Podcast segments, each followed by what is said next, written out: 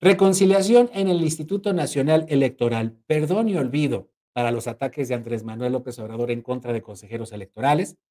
En el primer acto como consejera presidente del Instituto Nacional Electoral, Guadalupe Tadei Zavala recibió al secretario de Gobernación, Adán Augusto López, y a la secretaria de Seguridad, Rosa Isela Rodríguez, en una mesa de seguimiento a las elecciones en los estados de México y Coahuila.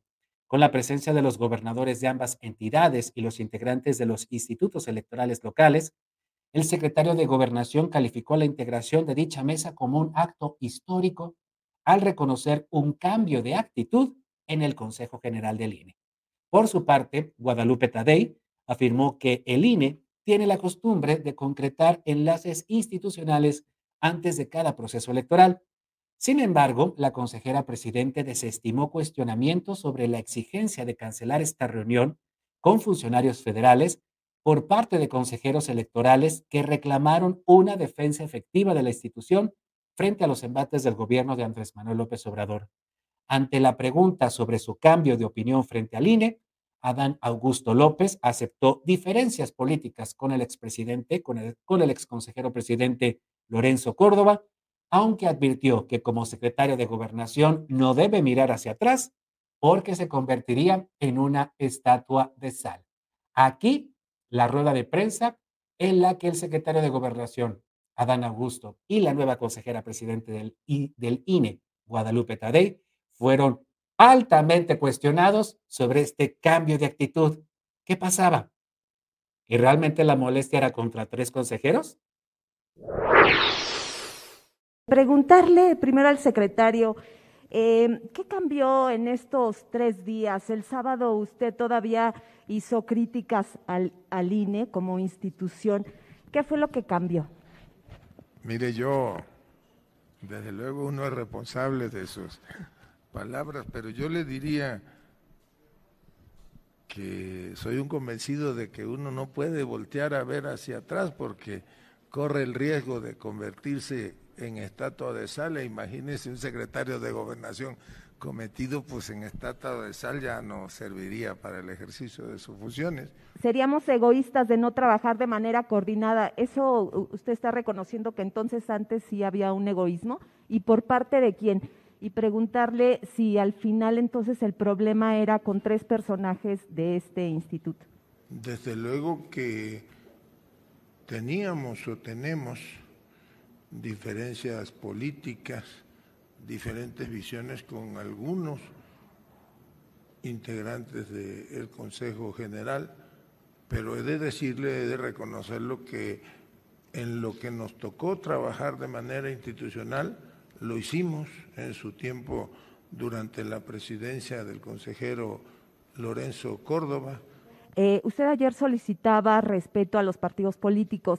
Ese mismo respeto está solicitando al gobierno federal y después de la calorada reunión que tuvieron anoche, en donde la mayoría de los consejeros pedía que se respetara por parte del gobierno eh, al instituto? Gracias. Bueno, yo no, yo no he hablado con usted sobre una reunión de carácter interna en este instituto. No tengo la, no sé la fuente de usted. El respeto no sé.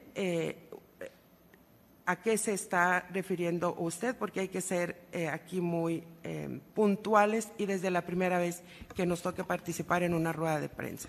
Usted es responsable de sus palabras y nosotros somos responsables de las nuestras. Por supuesto que el respeto que vamos a pedir a todas las instituciones es el mismo que estamos dispuestos a dar. ¿Qué mensaje le da a aquellos funcionarios de todo el país que se han visto afectados, que siguen actualmente enfrentando juicios en contra del Plan B por las afectaciones que podrían eh, tener? ¿Qué mensaje les da en este sentido después eh, de los agravios que sintieron eh, de su parte? ¿Y qué decirle también a las consejerías que, como ya decía mi compañera Erika, pues ayer consideraban que habían sido ofendidas por parte del gobierno federal y no veían eh, pues muy oportuna esta reunión que las mesas de seguridad se habían dado desde, desde mucho tiempo antes. Eh, pues decirle a todos nuestros compañeros que están en todas y cada una de las entidades que el respeto a sus historias laborales existe ya fue planteado en el Consejo General desde antes de nuestra llegada y ese respeto y ese acuerdo se respeta. No vamos a vulnerar la estabilidad laboral de absolutamente ningún compañero y esperamos que las eh, instituciones eh, jurídicas, judiciales, en este caso, en donde se encuentra en este momento el acuerdo que emite este Consejo de eh, interponer una controversia constitucional, sea resuelto en el, en el tiempo que así lo decida esta instancia y el, la, la, resolución que se tome por parte de ella pues será acatada por el Pleno del Consejo General, como siempre ha sido.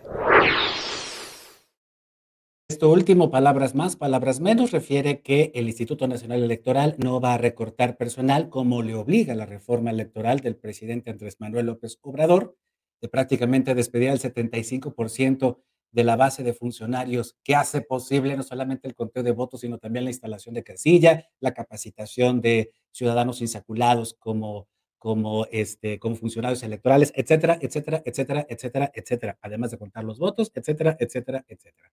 Y pues por lo que dice Guadalupe Tadei, es que van a esperar a que la Suprema Corte de Justicia defina la controversia constitucional que el propio INE interpuso en contra del plan B del presidente. Sin sin duda alguna, esta reunión de hoy fue un acto de reconciliación y de cambio de actitud por parte del gobierno federal en contra del Consejo General del INE. Tal parece, como bien decía esta reportera, que el problema eran tres consejeros electorales que no se ponían, vaya, bajo las órdenes o el mandato de Andrés Manuel López Obrador. Síguenos en Facebook y en Twitter. Estamos contigo, Puebla.